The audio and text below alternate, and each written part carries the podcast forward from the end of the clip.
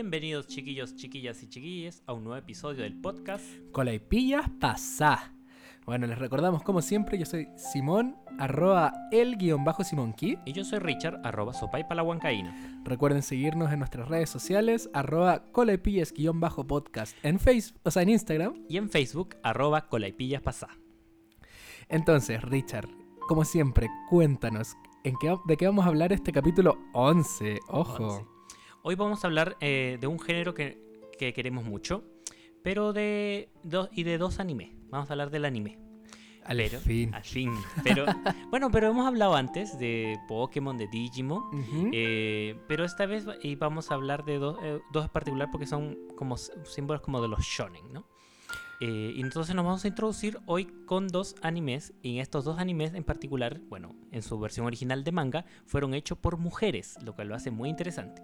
Y es el punto para poder compararlos también, porque es interesante que eh, están hechos como por dos mangakas mujeres, pero además tienen una gran línea de tiempo de diferencia. O sea, uno fue creado el 2000, Uno, ¿o no? el 2001, 2002. Ahí Richard está Claro. confirmando. Y el otro fue creado el, 2010 2001. el 2017 más o menos. Sí. Bueno, el, y de los mangas, que em, animes y mangas que estamos hablando es de- primero de Full Metal Alchemist. Y de Kimetsu no Yaiba. Entonces vamos a partir con Full Full Metal, Metal Alchemist, Alchemist. Claro, que es eh, eh, más antigua, digamos. Igual de este siglo, ¿no es cierto? Y, pero ya un poco ya más antigua, ¿no? 2020 ya... uh, Ha pasado mucha agua bajo este puente, niña. ¿Qué queréis que te diga? Entonces, eh, la mangaka se llama Hiromu Arakawa, pero Hiromu es una variación de su nombre original, Hiromi, que el, es el nombre femenino. Pero ella hizo una pequeña traducción para... No sé por qué, pero hizo una pequeña traducción, como para que pase más piola, sea asexual, no lo sé. Me, me suena un poquito lo que hacía la creadora de Frankenstein. Que ella también escribió bajo, el, bajo un seudónimo masculino. Qué Ah, heavy igual, sí. como ese punto. Espero que ya, hemos, ya hayamos pasado esa barrera mm, y que las mujeres puedan escribir lo que quieran bajo su nombre. Exacto. Bueno, este, este, full- este anime, Full Metal Alchemist, tiene, en anime tiene dos versiones. Eh, una, la, primera, que fue hecha al inicio con, con la participación de la mangaka, pero que con el tiempo se fue ya como no, no tanto supervisando, entonces fue como desconectando y finalmente el final de esa primera versión eh, no es la que al final fue el, el final del manga. En cambio ya cuando hicieron la segunda, eh, empezaron como el año 2010, eh, eh, ya, ella ya tenía, justo ya estaba en, llegando al final del manga, o sea, pensemos del 2001 al 2010, ya estaba llegando al final del, del manga, así que ahí estuvo más en, en relación con, con los creadores del anime y pudo al final terminar casi en paralelo el anime con el manga y ya con un final eh, igual. Entonces yo creo que nos vamos a enfocar un poquito más en Brotherhood, que es esa versión como más fidedigna al manga, porque es importante aparentemente. Eh, bueno, igual ese caso de los animes que se, por así decirlo, diferencian del final del manga original, que pasa mucho, eh, es un caso común en Japón. O sea, por ejemplo, el Fenlid, que es un anime también muy conocido, un poco gore para, para los que les interese, eh, también tiene, terminó antes que el manga, el anime. Y bueno, eh, eh, de, hecho, de hecho también ocurre a lo largo de los animes que nosotros más queremos, como Naruto, One Piece, que eh, muchos, incluso como, no sé, Yu-Gi-Oh! incluso, que tienen Que no lo quiero yo. Claro, que pero que tiene, eh, se agregan capítulos porque evidentemente el anime avanza mucho más rápido que el manga. eh, Excepto en Naruto, yo encuentro que son eternos los dos. Sí. Eh, o también como el Cazador X, que, que todavía no, no termina. El hiatus, el maldito hiatus. Entonces ocurre mucho y claro, en y también en particular ocurren como finales distintos, incluso pensemos en Dragon Ball, que al final fue, fue continuado por otras personas para hacer GT, pero al final ya, ahora ya no es canon.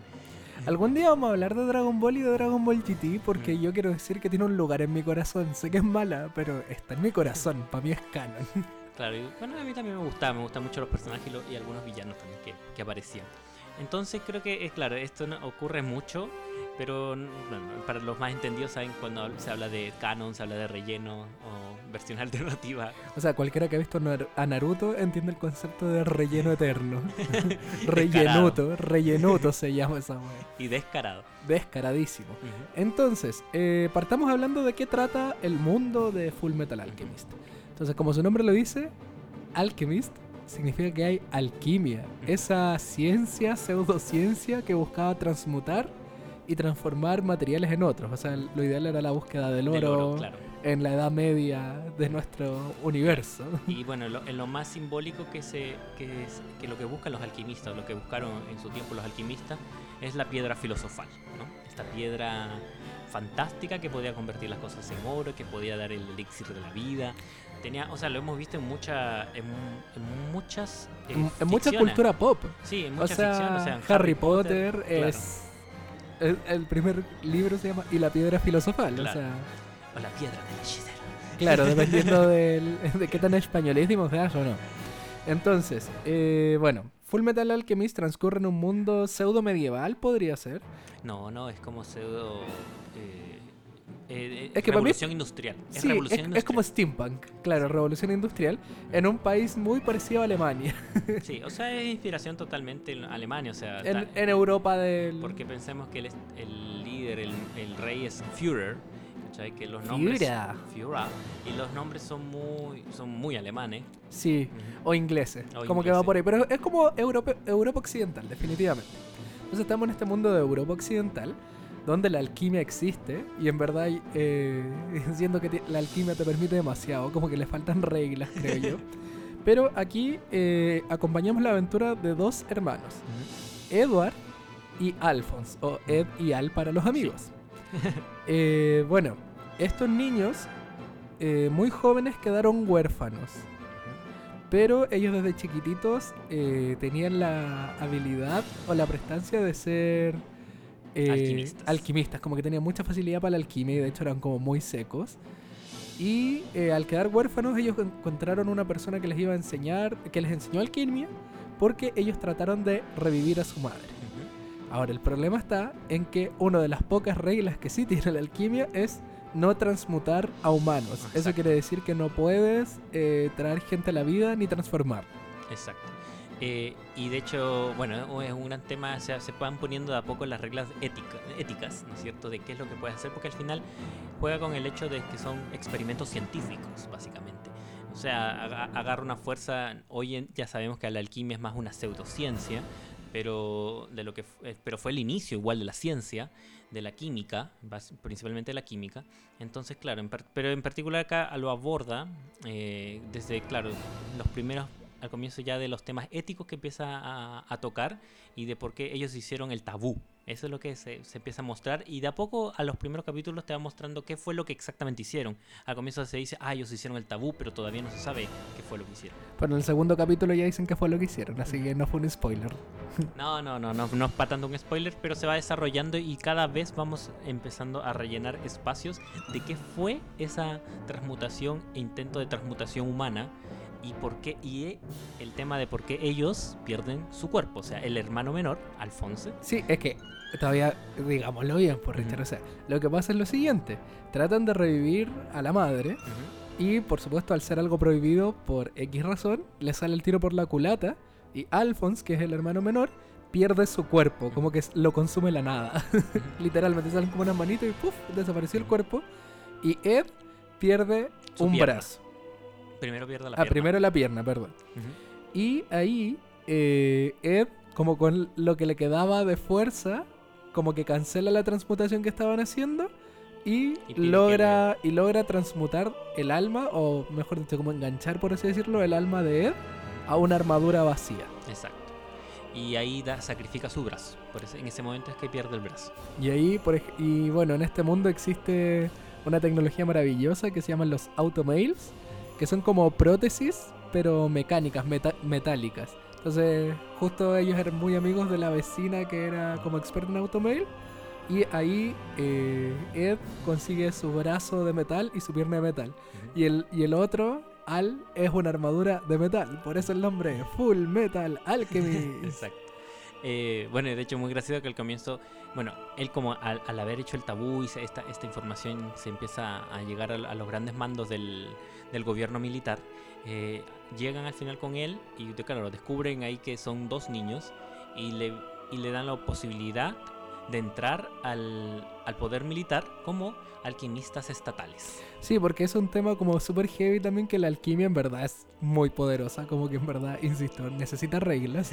pero eh, por lo mismo eh, hay alquimistas que, que viven su vida de alquimista lejos del gobierno y están los oficiales que son los alquimistas estatales, que incluso en la serie dicen mucho que les dicen los perros del Estado. Porque igual, bueno, yo creo que pasa hasta el día de hoy eso de que la ciencia se puede usar para bien o para mal. Y ahí está como la línea delgada. De hecho, igual Full Metal Alchemist en general juega mucho con la línea de la ética. ¿Dónde está y dónde borramos y dónde se corre esa línea ética? Sí, eh, bueno, yo creo que una de las grandes cosas que yo menos rescato es, es este de la construcción del mundo que, que hicieron, ¿no es cierto?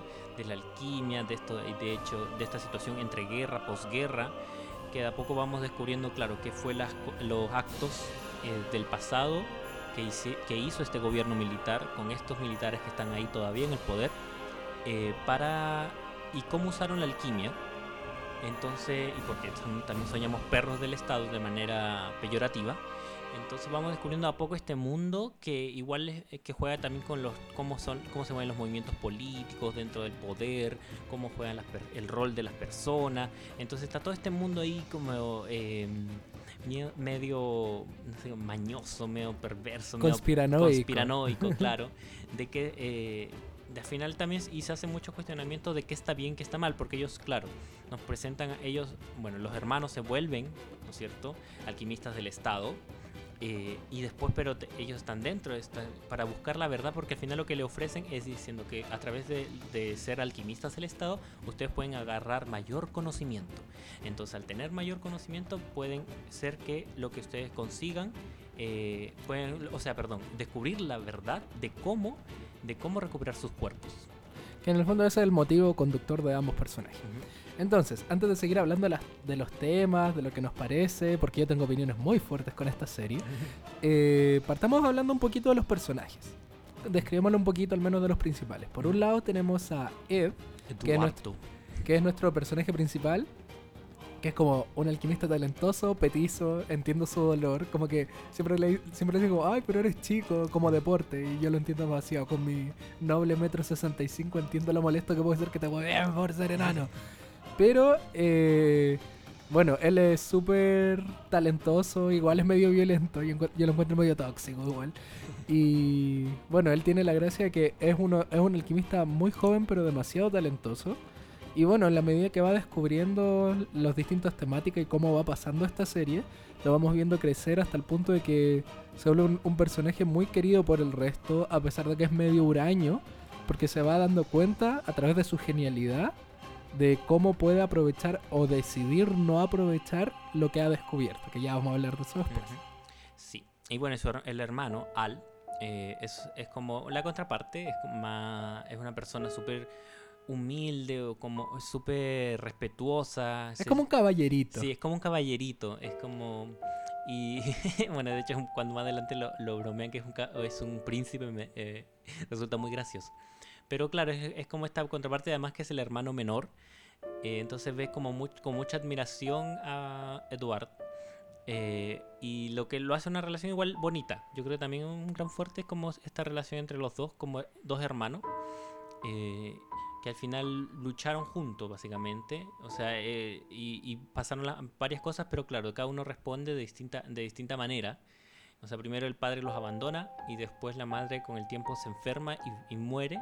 Entonces todo este proceso que hacen eh, hace que uno puede ver cómo, está, cómo se va transformando, cómo se van armando esta relación. Después tenemos a Winry. Winry es el interés amoroso de nuestro protagonista, porque siempre tiene que haber un interés amoroso aparentemente. Y bueno, Winry es experta en automail, que Ujú. era esta prótesis mecánica que les decíamos. Entonces ella es como la eh, ingeniera de automail, porque es ingeniera, ojo, tiene título parece, eh, de Ed. Entonces ella es súper... Tiene una personalidad bastante fuerte.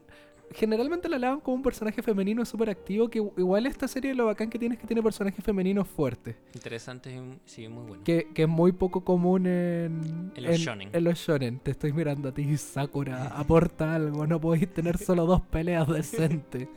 Pero en lo personal, yo considero que la Winry no es tan, tan interesante como personaje. Esta serie tiene personajes mucho más fuertes. Es como una- supporter. Sí, es como, es como el alivio gracioso y no sé, no me gusta tanto. Pero es ingeniera y es mecánica y me gusta eso. Pero como que a la larga igual la hipersexualizan sin necesidad y eso me molesta. Sí, sí, pasa mucho, sobre todo los shonen en este género de, de poco sexualizar la, la- a, a los personajes femeninos. Eh, yo igual encuentro que hay algo muy interesante en este personaje, o, sea, lo que se intentó construir. Ya creo que ya vamos a empezar como a hablar un poco de, de lo que trata la trama. paralelo. Sí, y un no, no somos rígidos. y un poco como la- los, come- los comentarios, críticas que podamos tener. Porque eh, lo que, lo que se plantea de este personaje es que sus padres fallecieron en esta guerra que pasó en el pasado, que va a ser muy importante durante el, el- el desarrollo de la trama, porque ellos eran médicos.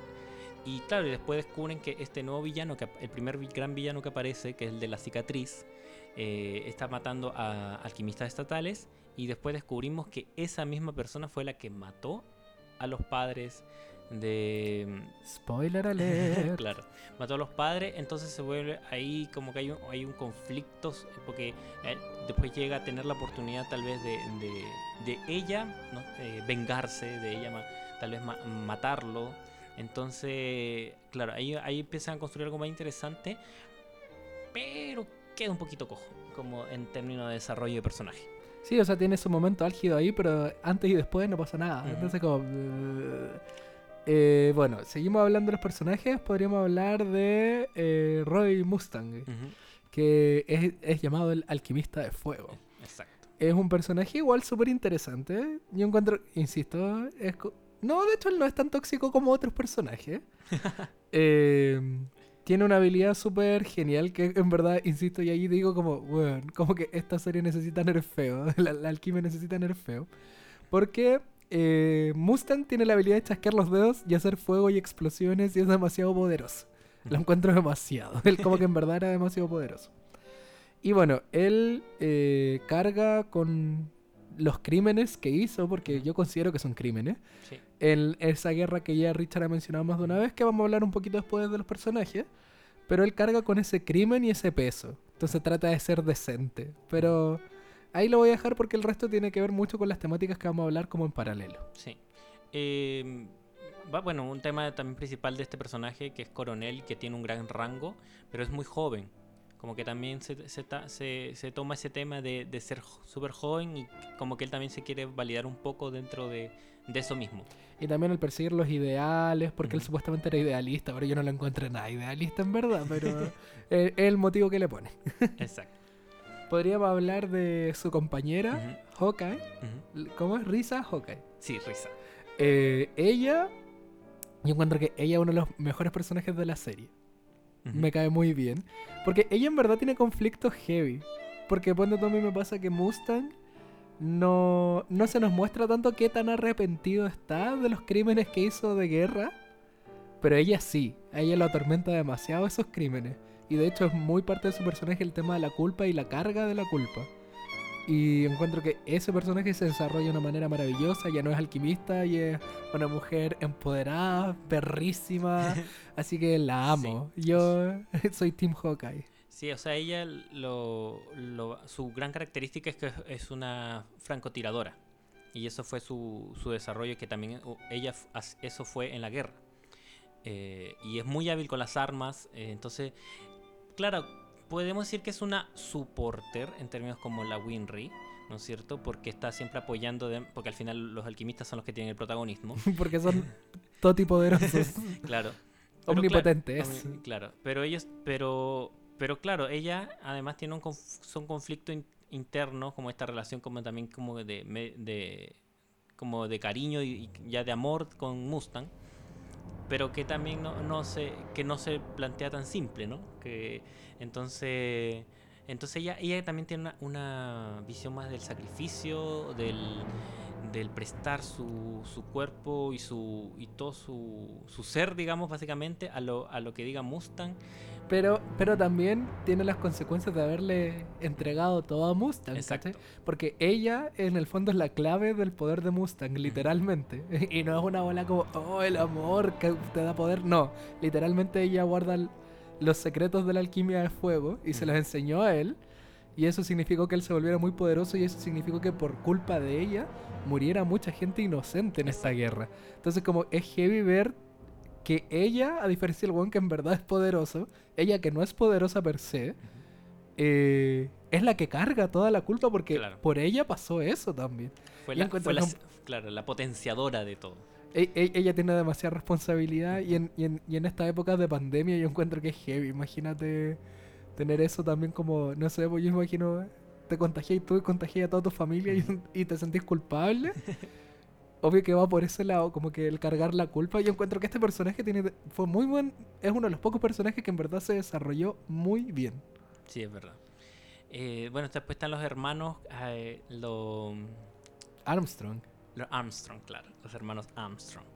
Que es, muy, muy interesante primero cómo plantea al, primer general, porque es muy muscu- es musculoso. Pero es como una guagua musculosa, como Sí. el diseño de una guagua musculosa, es extraño. pero es un adulto, pero tiene cara de guagua, pero bigote. Y es musculoso, muy musculoso. Eh, y, y- y tiene que ver como el como que se caracteriza como o se define mejor dicho como artista esa me lo hace muy gracioso porque es la alquimia artística Y, y siempre que sale, como que salen brillitos, entonces es como hermoso. Me recuerda mucho a Calamardo Hermoso, no sé si a ti. sí es verdad es muy Calamardo Hermoso. sí, y bueno lo- y lo- claro dentro de, esto, de este gran poder porque es, eh, lo, se dice y se ve después que es muy poderoso tiene igual esta fragilidad porque de hecho yo creo que es interesante porque en este personaje que también estuvo en esa guerra eh, él, él, él se detuvo, no, no podía soportar que estuvieran asesinando a gente inocente. Entonces él dejó esa guerra, dejó esa batalla y se, y se fue. Y es un desertor básicamente, pero sigue ahí en el, dentro del, del círculo Claro, hizo objeción de conciencia, básicamente. y, y es algo que le pesa. Porque es un, Porque claro, él sí siente que, está, estuvo bien no detenerse, porque no era. No, es lo, no era lo bueno matar a la gente inocente, pero también está el hecho de que desertó y entonces fue como en contra al ejército. No, igual él, él es un personaje como súper sensible, súper frágil, como que es muy poderoso, pero insisto, es una guagua. Sí. Una guagua musculosa, yo sí lo, lo definiría. Alex Louis Armstrong. Y por otro lado tenemos a la A hermana, la hermana Olivi- Olivia, Olivia, Olivia. Olivia Mira Armstrong. Que eh, yo encuentro que esa es la otra perrísima, empoderada, lomo plateado, maravillosa, ovarios de acero. Que es. Ella no es alquim- alquimista, igual. Me doy cuenta que esta serie tiene como algo con los alquimistas mujeres, como que hay muy poco. Sí, es verdad. Co- Como que la alquimia es para hombres, mijito, que heteronormado. Pero eh, ella es una generala. Onda, pero es una generala heavy. De hecho, le dicen como la reina de las nieves. Porque ella, ella como que trabaja en un. En la frontera norte. que es como ir a la tundra rusa, ¿cachai? Y la buena es heavy porque es súper estratégica, no depende de nadie, como que en verdad es súper arriesgada, pero con mucha razón, como que siendo que en verdad ella es un personaje que ya parte completo, cuando aparece entonces como ella lo entiende todo y ella puede hacer lo que quiera. Sí, o sea, bueno, de partida es como la, también como la, la hermana mayor, si no me equivoco, eh, la principal de la, de la familia, ¿no? Porque igual es una familia como súper aristocrática. Es, Eh, es como una familia militar. Sí, es como una familia militar. Entonces, pero se, manti- pero se presenta muy fuerte, ¿no? Es como, no es la princesa. Y eso es lo que lo hace muy interesante y toma decisiones súper radicales y súper como de, de, de que a los otros los considera débiles, ¿no? E incluso el hermano lo considera débil, por, de hecho también por el, el, el hecho de haber desertado. Sí, porque ella, ella- insisto, ella es demasiado perrísima, onda Queen, Queen Armstrong. Pero es bacán porque también dentro de sus acciones eh, se da cuenta de la sensibilidad que tiene, como para también, por ejemplo, dentro de sus de su de sus de su mismo ejército, de sus de sus generales, o sea, va, va, va- teniendo como a, a renegados, ¿no es cierto? De hecho, tiene tiene a uno de a uno de su mano derecha que es el uno de los que pocos quedan de, lo- de la matanza que hubo en esta guerra. De, lo- de los Ish, Ishbalan. Ishbalanos. Entonces tiene a su lado un Ishbalano, que es como de los últimos Ishbalanos. Y a pesar de, de que es un Ishbalano, porque básicamente en- pensemos, esto es, esto es como Alemania y los, los enemigos son como los judíos, ¿cachai? Entonces hay que entender un poco Sí, ese... tiene como un poquito como de judeo mu- musulmán. Es Claro. como va por esa onda. Va por ese lado. Y bueno, eh, yo creo que vamos a dej- dejar de hablar de personajes para poder hablar un poquito de los Sí. tópicos, las temáticas. Entonces, O sea, también hay un personaje que lo- fue muy querido por el público, que tal vez a nos, para nosotros no fue tan impactante por tema de gusto, decisión, que fue eh, Miles eh, Haggis. Ah, Haggis. Sí, claro. sí, o sea, como que, como que ese, yo siento que y encuentro que va un poquito con la temática de la serie, que hay personajes que en verdad duran muy poco en la serie por Ujú. ese motivo, pero como que la mística que que circunda a ellos en verdad es lo que los hace memorables, más que ellos mismos. ¿Cachai? Porque, por ejemplo, Haggis, que es este personaje, eh, Es muy honorable, diría. es, es muy honorable y es adorable, lo que queráis. Por la medida que vamos avanzando, igual, él también hizo muchos crímenes de guerra, ¿cachai? Sí. Entonces, como que eh, lo que a mí me pasa con esta serie, y vamos a partir de lleno, perdón, ya no me aguanto más. eh, es que en verdad primero van a gloria demasiado a los héroes, que son unos héroes demasiado malos. Y no me refiero a malos como de mal hecho, sino como malos de malas acciones. Como que todos han hecho crímenes de Estado y de lesa humanidad heavy, y ninguno, ninguno paga por ello. Ninguno recibe ningún castigo, ni se hace responsable de ninguna de las acciones Sí. que hizo. Sí. Oye, yo creo que, o sea, de partida, siento que, al menos cuando yo partí ver la serie, ya mucho después de que fue su hitazo y todo, Yo recién Eh, la vi este año, ojo, la vi sí. este mes. eh, ahí pasa, pasa que, claro, plantea temas súper interesantes, súper eh, heavy, pesados, como dramáticos, intensos, temas de guerra, qué sé yo. Pero a veces no lo desarrolla del todo bien, o más que no lo desarrolla, tan, queda como con poca opinión, a mi opinión. Y claro, para el final, o sea, hay un momento que el coronel Mustang dice, eh, queremos que pase de este gobierno militar a un gobierno mm, democrático, en otras palabras, o, de Estado. eh, y seguramente en ese nuevo Estado nosotros vamos a ser criminalizados, o sea, vamos a ser juzgados por los crímenes de guerra que cometimos. Pero eso nunca llega. y, y eso nunca pasa y al final es como que, que al final ellos son, o sea, vencen a, a los nuevos malos que aparecen. Pero nunca se hizo mucho responsable de lo que pasó en el pasado. Pero sí, yo creo que antes de llegar un poco a, a seguir tra- cuestionando o haciendo la crítica de, la obra, yo creo que hablé un poco de los, de los villanos. O sea, es que yo encuentro que va, par- va en parte de la Sí. temática como, bueno, como esto está inspirado en la alquimia y digamos que la alquimia igual era como una una pseudociencia que estuvo muy paralela a todo en nuestra historia real, estuvo muy para, muy en, en paralelo a la iglesia, pero como movimientos contrarios, como no podés jugar a ser Dios y la wea, porque era un tema, o sea, como transformar algo en otra cosa era como sacrilegio en el fondo. Claro.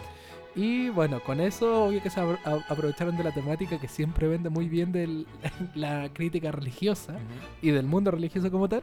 Y los grandes antagonistas de la serie son los homúnculos. que es un homúnculo? En, en español sencillo, son seres humanoides inventados en base a alquimia. Y estos homúnculos, eh, cada uno representa uno de los siete pecados capitales Exacto. que lo hace muy interesante. De hecho, los personajes, yo, encuent- yo encuentro que el mayor fuerte de la serie están los antagonistas, que son muy interesantes. Está la envidia, que tiene la posibilidad, que como que tiene la habilidad de cambiar de forma. Sí. Está la lujuria, que es una mujer muy, muy, muy sexy, pero que además Sacagarras. y saca garras, literalmente como puede alargar las uñas y son como lanzas.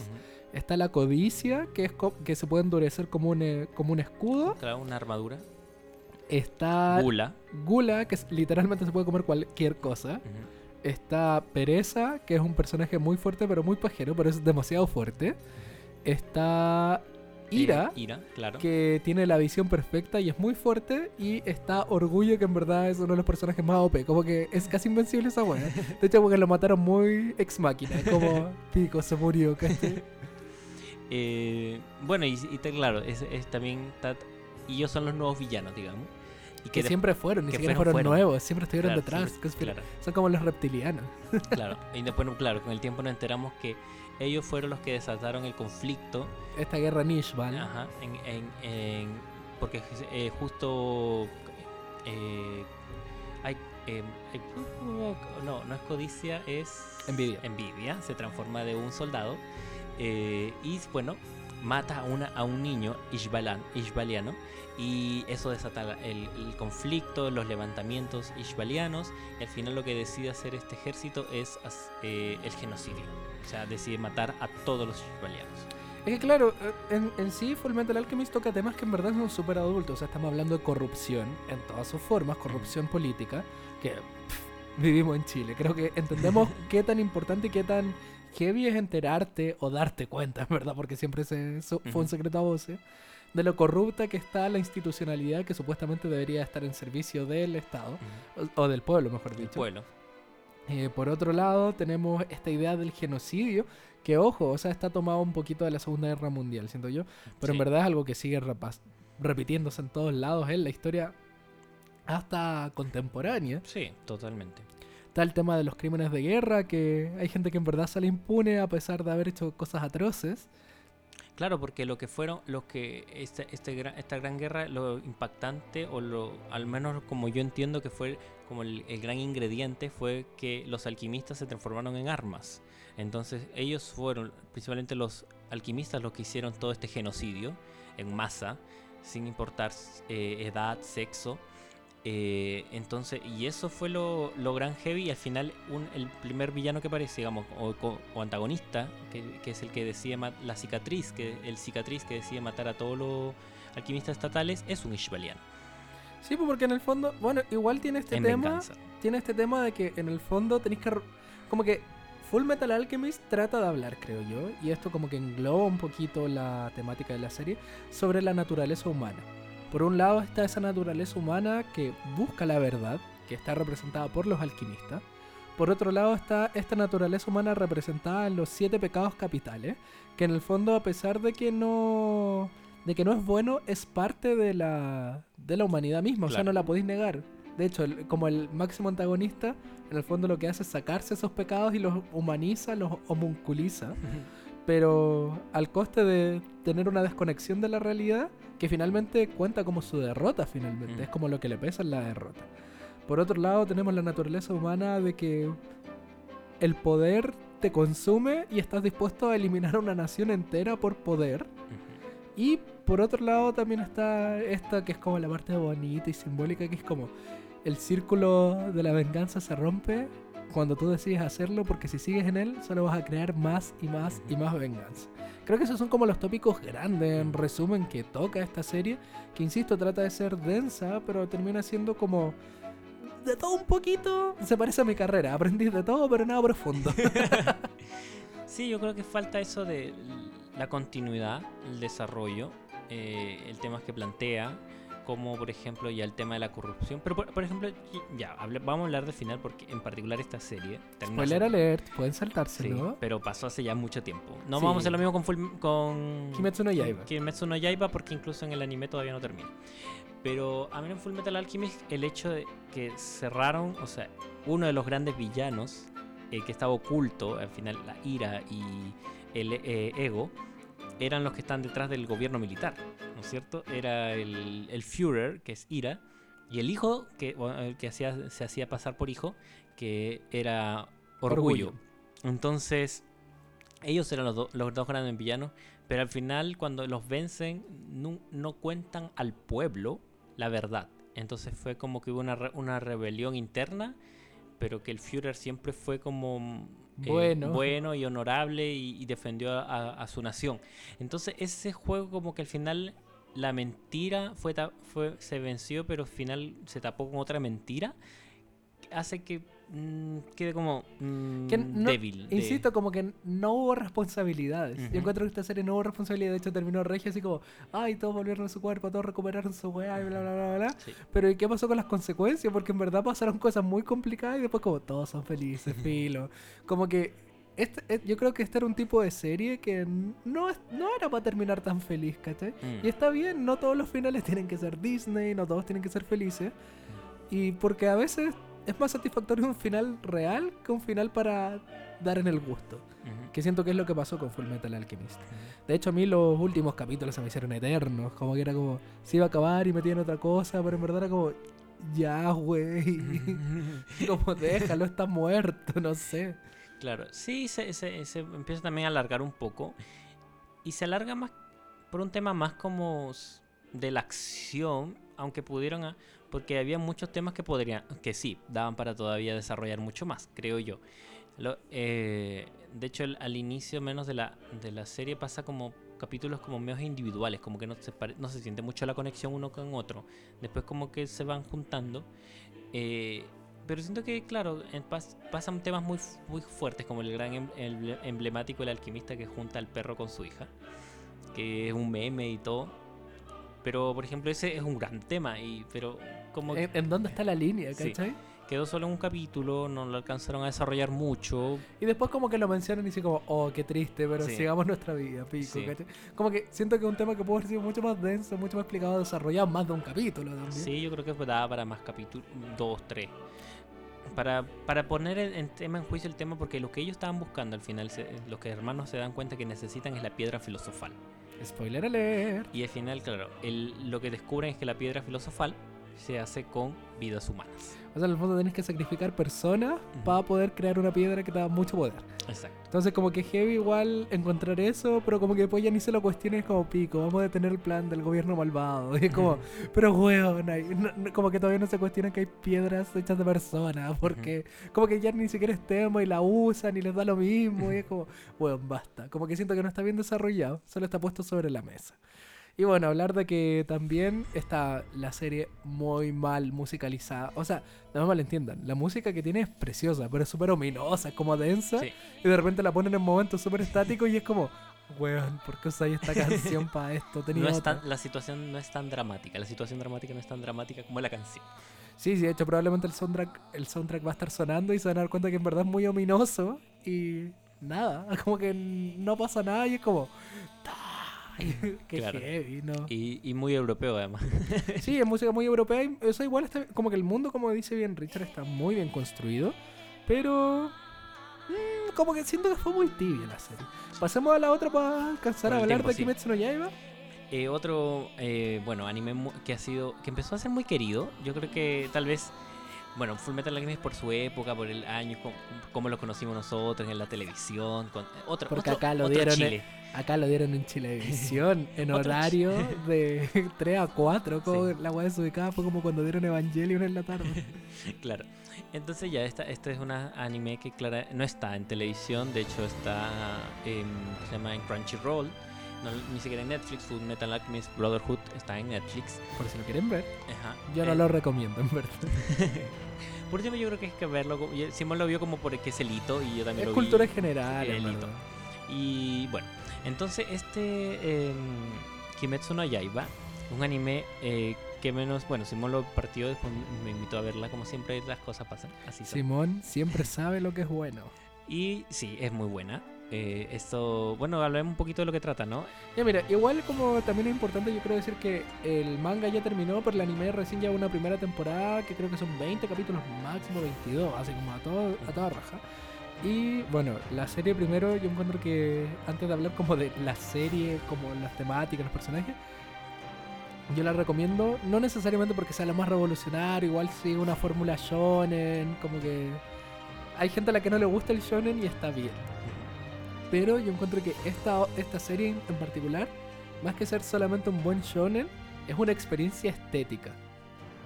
Porque el anime está adaptado de una forma preciosa, mezcla animación digital con animación como tradicional. Y bueno, como que se inspira, como que la, la decisión de colores, de como las habilidades que están hechas como en acuarela japonesa, Sí, es precioso. O sea, como que en verdad es una experiencia estética ver la serie. sí. Mira, no sé, no me desconsta tanto si es- está hecho por acuarelas, pero lo que sí trata No, pero es de está imitar. inspirado, eso, Claro. me refiero, que está inspirado en las acuarelas Sí, japonesas, el- en el los, ukiyo-e. los ataques, el agua, todo, trata de, el rayo trata de imitar como esta, esta técnica acuarela. Y, y es muy lindo porque se, o sea, visualmente los personajes están, están dibujados como cualquier En otro 2D. anime. Y como cualquier otro anime, digamos, en términos de, de fi- figura. Y, pero pasa esta- este cruce eh, como, y es en verdad una, una experiencia estética. Es muy lindo. También parte musicalmente siento que también suena muy bien. El opening es muy bello. Es la raja. Ya vamos a hablar, ya voy a profundizarme en la música que es la raja. Ajá.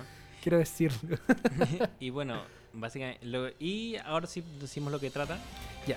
Bueno, Kimetsu no Yaiba está como inspirado o en el contexto de como un Japón Sí, feudal. Ese sí ¿no un? Japón feudal. Pero es, es como medio extraño porque las ciudades son un poco más tecnológicas, tienen como Como luz eléctrica. Es como la transición Sí, a- es, es como una mezcla entre el Japón feudal, que hay cosas muy folclóricas y también como medio tecnológico. Entonces, en este mundo existen los demonios. Los demonios son, bueno, demonios que se alimentan de los humanos, como que se los comen, de hecho. Igual la serie es un poquito cruda en ese sentido, como que tal vez no en tan explícito visual, pero como temáticamente, como que los demonios son muy malos y se comen a los humanos, Exacto. y humanos reales. Y bueno, tenemos a esta fam- la familia Kamado, donde está nuestro protagonista Tanjiro. Tanjiro nació con un olfato muy especial y muy agudo. Y un día él en el invierno va a buscar leña a un pueblo cercano. Porque él vive como en, lo- en los cerros, como un poquito así, como un poquito alejado. Sí, así, en la mitad de la nada en una montaña, con la familia. Tienen como siete hermanos más la mamá y el papá. No, la mamá, el papá ya no está. Entonces, este niñito va y lo pilla en la noche. Entonces un vecino le dice como, oye, quédate acá, que es peligroso, no sé qué. Y él decide quedarse. Al otro día vuelve cuando está nevando y descubre a toda su familia asesinada. Todos, todos, todos, todas, todos muertos. Pero se da cuenta de que su hermana Nezuko, nuestra waifu, sigue viva, pero se ha transformado en demonio. Y entre medio, mientras él intenta como salvarse de Nezuko, que intenta comérselo, eh, aparece un cazador de demonios. Y eh, Trata de trata de matar a Nezuko, pero él la defiende, el, caz- el cazador de demonios, obvio que se lo hace reconche tu pico. y cuando está a punto de como atacar a Tanjiro, que está tirado en el suelo, la Nezuko en vez de atacarlo como que va a defenderlo. Entonces él se da cuenta como, ah, este demonio es- distinto porque no se está intentando comer al hermano que está botado en el piso. Entonces decide darle una oportunidad a Tanjiro de que se quede con Nezuko y le dice que vaya al lugar X a entrenar para transformarse en un cazador de demonios. Y esa es La serie. Básicamente, Y ¿cuál eso, es eso fue capítulo 1 y toda la, y toda la familia está muerta. Bueno, es, es intensa esta serie. Y entonces esta... Lo que pasa con esta serie entonces es que se trata de eso. Como Tanjiro, a través de ser un cazador de demonios, trata de descubrir cómo volver a Nezuko a la normalidad. Y ahí de a poco vamos descubriendo que hay algo, eh, que el, el- el gran rey de los demonios, ¿no es cierto? Eh, eh, a- tiene la habilidad de esto, ¿no es cierto?, de transformar a los demás en, en demonios. Claro, porque cada demonio tiene una habilidad única, que es como el arte de sangre que le llaman. Exacto. Y el arte de sangre de Musan, que es este demonio, es transformar a personas normales en demonios. Entonces, como que sabes que este demonio fue el que lo transformó. Ah, bueno, y bueno, eh, Nezuko, ya hablamos un poquito de Tanjiro. Tanjiro es este personaje dulce, encantador, Sí, yo creo que, bueno, amoroso. Yo encuentro que Tanjiro es todo lo opuesto a una, a una masculinidad tóxica y necesitamos más héroes así en el anime y en la televisión en general. él no- nunca se mueve por la venganza, eh, se mueve siempre como por La compasión. la compasión. Es súper compasivo, de hecho es súper raro encontrar en un shonen un protagonista que no sea violento. Sí. Sí, de hecho, cuando, bueno, de poco nos vamos descubriendo que estos demonios igual tienen ese, ese pasado humano. Todos fueron humanos, lo Sí. que lo hace heavy. Entonces, cuando él los mata, porque los tiene, porque se tiene que defender o tiene que matarlos porque son los villanos. O sea, literalmente matan gente Sí, y se la comen. exacto. Entonces, lo hace de una manera muy compasiva, no destructiva, no de- de- de- de disfrutar el asesinato, sino de una manera como muy limpia y, y como liberadora. De hecho, siempre mira a los demonios como con, con ternura cuando los mata, que lo encuentro muy lindo. Y casi que como que les da la mano hasta que desaparecen. El, Tanjiro es... ¿Quién no se ha enamorado de Tanjiro después de verlo? Oye, qué, qué, qué hombre más maravilloso. Entonces tenemos a Tanjiro por un lado. eh, por otro lado tenemos a Nezuko, que es su hermana transformada en demonio. Y bueno, eh, Nezuko no habla, solo hace sonidos. y tiene la habilidad de, de hacer- de cambiar de tamaño. Sí, es, es un demonio y tiene la habilidad de cambiar de tamaño. Y eh, bueno, es, es adorable, pero también es súper fuerte. Como al- los demonios son muy fuertes, como que son fuertes físicamente, Y una cosa muy importante es que los demonios solo pueden estar en la, en la noche, no les puede tocar la luz del sol. porque se deshace.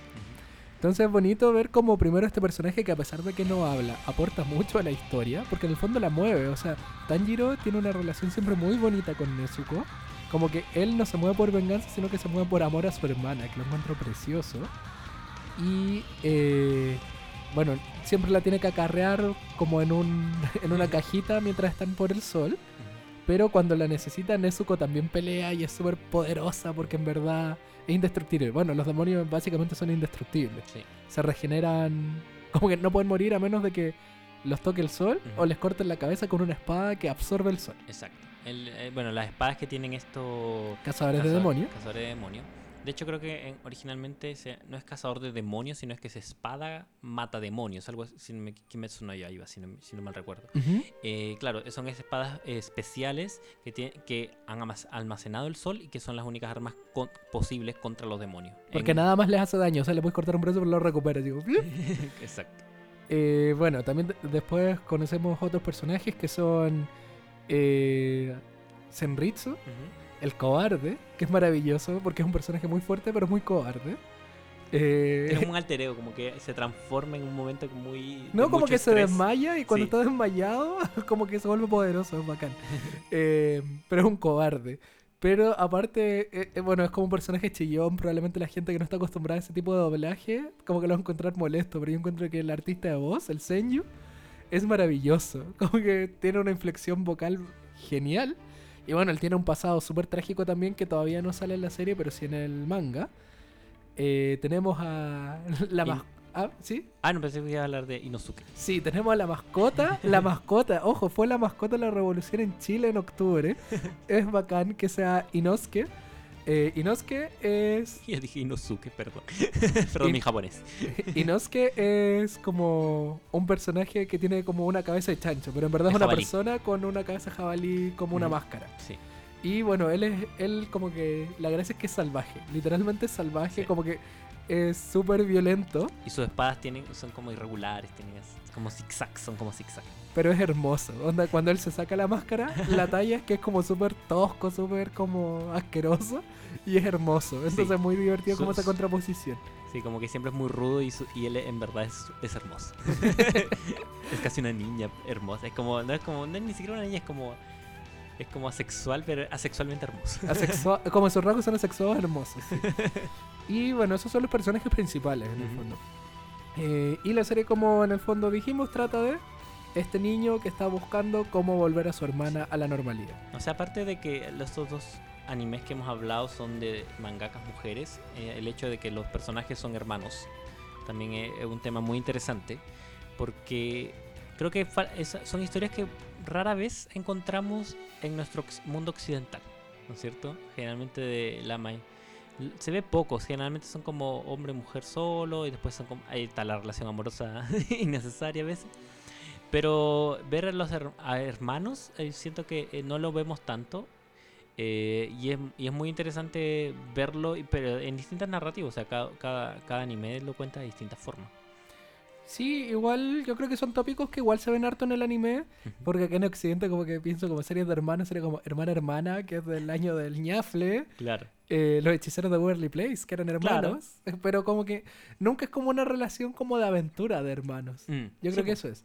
Aunque Disney supuestamente lo hizo en una de sus últimas películas, que era la de los duendes, que todavía no Ah, vemos, bueno. Verdad, verdad. pero todavía no la vemos. Pero, que, ah, sí. Pero pensemos, igual es muy nuevo. Siento, siento el concepto, eso igual es nuevo. Como que, en, en- bueno, en el que el anime ya ha hecho tantas cosas. que tienen tanto bagaje esos niños. Pero bueno, entonces, una de las temáticas yo encuentro más bonitas de Kimetsu no Yaiba, aparte del arte, como ya lo dije, es el tema de, bueno, esta organización de cazadores de demonios también lo que hacen es como matar demonios, como it's their thing. Pero lo bonito está en que Tanjiro es como el único que en verdad siente compasión por eliminar estos demonios porque él sabe que fueron humanos.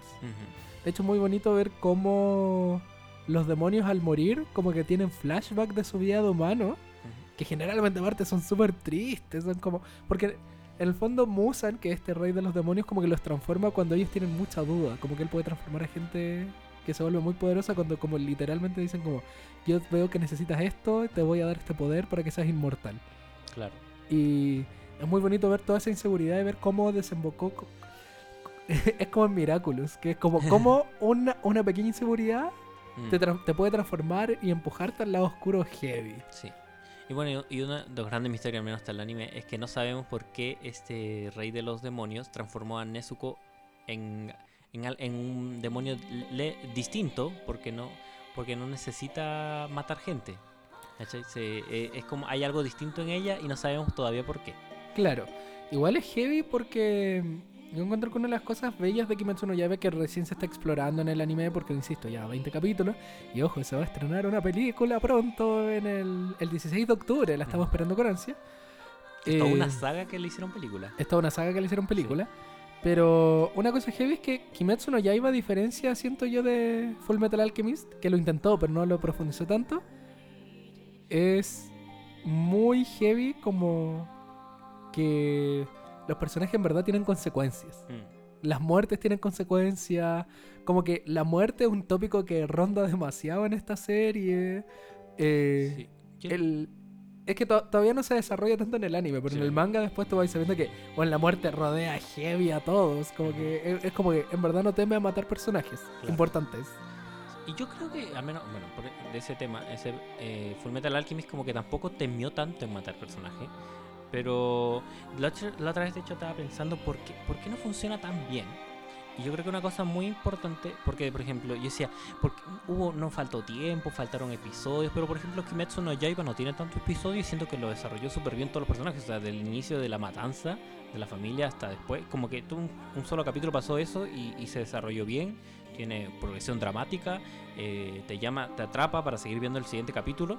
Todos los capítulos te atrapan. Ajá. eh, y por ejemplo, pienso otro ejemplo que alejado que ya hemos hablado, como Steven Universe, que son capítulos de 10 minutos y que logra desarrollar temas muy fuertes y generalmente no necesitan continuidad con otro capítulo, pero y lo envuelve todo y lo cuenta todo bien. Entonces hay un tema creo que es importante narrativo del, del, recurso, que bueno, toda historia tiene un inicio, desarrollo y final. Y creo que lo que, está, lo que pasa en los capítulos de Full Metal Alchemist es que el inicio es muy largo el desarrollo es corto y el final ya te queda como casi terminando el capítulo. Entonces, cuando pasan eso, eso generalmente eh, no, no, no te entra bien la, la, la historia. O como que sientes que te acoja, como que. Porque general, porque lo. Porque los tramos, las duraciones de, de esas tres grandes partes, que casi, toda la casi todas las historias se funcionan así, y bueno, Aristóteles lo hizo así, o sea, lo clasificó así, es que falla en eso, que falla en que, que lo que la- el- lo que presenta la introducción es muy larga en comparación a cómo se van desarrollando las situaciones, como el caso por ejemplo de la, ni- de la niña que se la transforman en perro en Full Metal Alchemist. Es Que muy, de repente solo sí. pasó y es como, ¿qué? ¿Cachai? Pero todo lo- el antecedente fue muy largo. Y claro, si lo vas a hacer súper largo, te da para que el desarrollo se pase en otro capítulo y el, des- y el desenlace tal vez en ese mismo o en el siguiente. Pero pasa eso, que no hay, no hay un control bien de la narrativa. Entonces hay cosas que quedan, mu- eh, quedan muy anunciadas, muy, muy, muy anunciadas, muy anunciadas, mucha, mu- mucha anunción, eh, mucho eh, duda. ah, duda de los personajes, porque creo que en Full Metal Alchemist también hay esto como de mucho cuestionamiento que es bacán, pero no es acción, no es acción dramática, no es progresión dramática. Entonces, ellos no deciden hacer, hasta, o sea, están en la duda de hacer, hago, lo hago, no lo hago, y al final, hasta el momento de hacer, ya pasó más del un tercio, de- un tercio del capítulo. No, y aparte se vuelve predecible por Y lo se mismo. vuelve predecible por lo mismo. Eh, pero mira, Kimetsu no Yaiba, también no- una- dos cositas de las que quería hablar es que también de... Bueno, por un lado los poderes, que porque todo shonen tiene poderes, obvio. Y este tiene una- un poder muy lindo que se basa en las respiraciones, que lo encuentro precioso. Como, bueno, para los que no me conocen, eh, yo practiqué artes marciales mucho tiempo. Y eh, uno siempre entrena en base a las katas o formas, que es como emular cierta eh, sucesión de movimientos que es tradicional y se pasa siempre en todas las escuelas. En ese sentido, Kimetsu no Yaiba también funciona con las katas, pero de respiraciones. Como que ellos respiran profundamente y eh, ahí desarrollan como el poder que está de distintas escuelas. Pues está la respiración del agua, del rayo, del sonido, del, del insecto, qué sé yo. Hay de todo. Claro, entonces cada, de hecho cada uno de los cazadores tiene, eh, Tiene ese- su propia respiración. Exacto, y ese es especialista en esa espe- re- ah, Respiración. respiración. Pero entonces lo que pasa es que el... es muy bonito como en la serie del anime, como en el fondo, yo creo, yo encuentro que también como el flujo de la animación y esta como CGI que imita la acuarela, también respira. Como que es muy bonito ver como, como que la serie misma respira, tiene todo un trasfondo filosófico. La serie en verdad yo la recomiendo mucho, no, tan, no tanto porque sea el mejor shonen de la vida, porque shonen hay mucho y hay para todos los gustos, pero encuentro que si uno se mete como en los temas como filosóficos más que en la acción misma que está pasando, uno en verdad eh, logra quedarse con muchas cositas y por eso Tanjiro también es un personaje tan adorable, o sea, en verdad hacen falta más Tanjiros en la televisión en general y en el mundo pop, como gente como que no necesite tener obligatoriamente igual lo tiene más adelante, pero un interés romántico que no lo mueva el interés romántico, que no se vea forzado, que en verdad no sea un machito tóxico que replique eso como, oh, voy a pegarle y matarlo a todos porque soy violento como el caso de Ed, sino como, O One Piece. o, o- o como en One Piece que Luffy es un saco wea. Pero eh, al contrario, ser un personaje gentil. Yo encuentro que esa es la palabra que lo define, Mm. gentil. Un héroe gentil, un protagonista gentil, te da la posibilidad de que más personajes sean gentiles, que no significa que sean débiles Mm. son gentiles. Y otro tema que definitivamente tengo que hablar es sobre la música de Kimetsu no Yaiba. Simplemente es hermosa. Claramente tiene una influencia tradicional del Japón, que se nota a leguas. Pero también mezcla muchos sonidos que incluso yo, yo lo yo lo como relaciono un poco como al sonido de las cantantes rumanas o búlgaras, del coro de mujeres búlgaras, Mm. que tienen como ese sonido metálico como el... Mm. Y por otro lado, también tenemos el, el uso de música pop. O sea, el opening, yo encuentro que mezcla muy bien esos tres recursos. Eh, de hecho, tiene elementos preciosos como tradicionales, como unos lamentos que suenan muy detrás, que son unos glissando hacia abajo, como que en verdad está muy bien armado y es súper climático. O sea, tú lo escuchas y es como, oh, vamos a matar demonios, pero gentilmente. Claro. Eh, bueno, sí, de hecho na- narra bien como esta, tra- esta eh, historia, básicamente, de, de la, de lo gentil, de lo dramático, de la muerte, como y, y del tomar decisiones, ¿no es cierto? que a lo mejor no son siempre las mejores. Que yo creo que Kimetsu no Yaiba hace algo que es muy bonito que Full Metal Alchemist nos hizo, es que nosotros estamos del lado de los ganadores, porque son los protagonistas. Siempre Ujú. van a ganar, siempre van a matar al demonio, o sea, en la base, como que tú tenés que pensar eso. Ujú. Pero eh, ellos se cuestionan mucho el por qué los están matando, como que igual es una victoria amarga siempre. No siento que sea una victoria, digo, eh, matamos al demonio, todo salió bien, sino que siempre queda ese como, chuta, era una persona, ¿cachai? Ujú. Que algo que en Full Metal Alchemist, insisto, como el único personaje que en verdad tiene ese desarrollo es la Hawkeye. Que es maravilloso, pero uno. Y no es la protagonista. y no es la no es protagonista. la que lleva la acción. y, y no es alquimista, como que es de los personajes extra, ¿cachai? Que se volvió muy, muy fundamental porque fue bien desarrollado, pero igual es como de los extra, ¿cachai? Claro. Entonces, como que es bonito ver también eso como las consecuencias. Kimetsu no Yaiba tiene demasiadas consecuencias. Sí. Y yo creo que, bueno, mm, Simón ha- se ha adelantado más en el manga, pero Sí. Lo, eh, lo que funciona también mucho es que al final el obje- o sea, estos personajes que, por ejemplo, el protagonista es muy gentil, pero tiene un objetivo súper fuerte, que es devolver a su hermana a la normalidad. ¿Y a qué costo? Le ¿Y a da lo mismo, Claro. incluido su propia vida como costo. Exacto. Entonces, eso, eso es un gran objetivo y tiene, y tiene muchos obstáculos, tanto resistencia por él, que puede, puede ser, no sé, miedo, terror, qué sé yo. Porque él siente miedo, también Sí. es bonito eso. No es como Goku que Pico es como, me da lo mismo, puedo matarlos a todos. En cambio, este siente miedo. Y también y están los obstáculos que son como los, los villanos, que esa- e incluso la misma institución que le que, que no que al comienzo como que se cuestiona si dejar de viva a la, a la hermana. Porque es un Claro. demonio igual, no hay que Claro. olvidarlo. Entonces hay hay muchos obstáculos. Entonces lo que pasa en Full Metal Alchemist es que claro, al comienzo eh, lo que ellos buscan es la piedra filosofal para poder recubrir su cuerpo y en un punto descubren cuál es.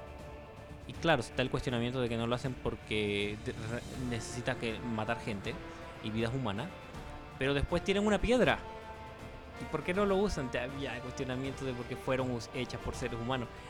Pero después al final lo usan. Entonces, ¿por qué se demoran tanto en conseguir su objetivo? Entonces, al final yo creo que pasa Es que es- es- aparte me pasa que también como que lo descartan como pico, a encontrar otra forma. Y es como, weón, como que no descartáis, como que si, si tenía algo al- a, mano que en verdad va a cumplir tu objetivo, el personaje debería dudar. Por último, debería ser como, lo hago o no lo hago, ¿cachai? pero como que lo descartan y es como, oh, qué rabia. Y, y si lo de- claro, porque al final es toda la serie, todo, todo tu objetivo fue esto y ya. Y al final decides no hacerlo, es como extraño. Además que, claro, va- busquemos otra forma, Es que pueden decidir no hacerlo, pero como que lo descartan, ni Sí. siquiera es como tema, como ya filo. pero por ejemplo es muy distinto porque buscar otra forma no es, a- es distinto a que aparezca otra forma y que hagan un nuevo camino a descubrir ese nuevo a, a conseguir ese nuevo objetivo. Pero el que quede blanco, el hecho es como descubrimos otra cosa queda, queda sin, Como filo, bye, Filo. saludos. que queda sin punto, entonces el personaje no tiene a dónde más moverse. No tiene un nuevo objetivo. Si ya descartó eso, entonces por eso al final, como dice Simón, lo que pasa es que se siente que, que está forzado un poco, que está alargado, pero por otras circunstancias que pasan, por los otros personajes, por, lo, por, lo otro, por los deseos del otro personaje, del, del Führer, qué sé yo, del orgullo. eh, Lo otro está, al final la, la, situación se, se mueve más por los demás después y no por la necesidad de los protagonistas. Y eso es lo que hace que se debilite la- la trama. Y bueno, para ir cerrando, eh, igual es bonito y yo encuentro que hay que rescatar el trabajo de creadoras. En el, en el mundo del anime, en general, como que es difícil ver muchos animes o mangas famosos creados por mujeres. O sea, por un lado tenemos la Sailor Moon, que es como el hit que vamos a tener que revisitar porque no podemos no hablar de Sailor Moon. Tenemos Sakura Card Captor, que es maravillosa también, como que es un anime que une más que divide. Pero son como los únicos dos que se me vienen a la mente de creadoras. Y ahora, bueno, Fullmetal Alchemist y Kimetsu no Yaiba. Que, ojo, también encuentro que es muy bonito que, a pesar de que por el género shonen en verdad hipersexualizan algunos personajes innecesariamente, los personajes femeninos tienen una incidencia súper bacán que no siempre tienen en los mangas o animes hechos por hombres. Mm. Porque One Piece, insisto, la Robin sería demasiado fuerte y no la usan y se vuelve un gomero. la buena en verdad es demasiado poderosa, según yo. Es como ese efecto que sale cuando es enemiga, es más poderosa, pero cuando es tu aliado, no sé nada. O no sé, por el caso de Naruto, la Sakura, que en verdad era cero porte. Como que Sakura, de hecho, yo creo que es uno de los personajes femeninos más odiados del anime porque en verdad es cero porte, es como una pendeja llorona, ¿cachai? Sí. De hecho, una vez vi un análisis de por qué, de que tal vez en el anime no le hicieron tanta justicia, pero igual lo, lo- lo- las justificaciones no llegaban a ser, no llegaban a cambiar mucho la idea de lo que era Sakura. No, de hecho tiene cero cuestionamiento. Sí. Ya, pero en fin. Entonces, Para otro podcast. eh, para otro podcast, obvio que tenemos que hablar de Naruto, de One Piece, tenemos mucho en la lista, chiquillos, chiquillas y chiquillos. Pero para ir cerrando, bueno, les recuerdo que yo soy Simón, arroba el guion bajo Simonki. Y Yo soy Richard, arroba soy para la huancaína. Recuerden seguirnos y recomendarnos en Instagram con el arroba colaipillas guion bajo podcast. Y en Facebook, arroba colapillas pasadas. Y esto fue un, un otro capítulo de Colaipillas pasa. Cuídense mucho, nos vemos. Chao, chao.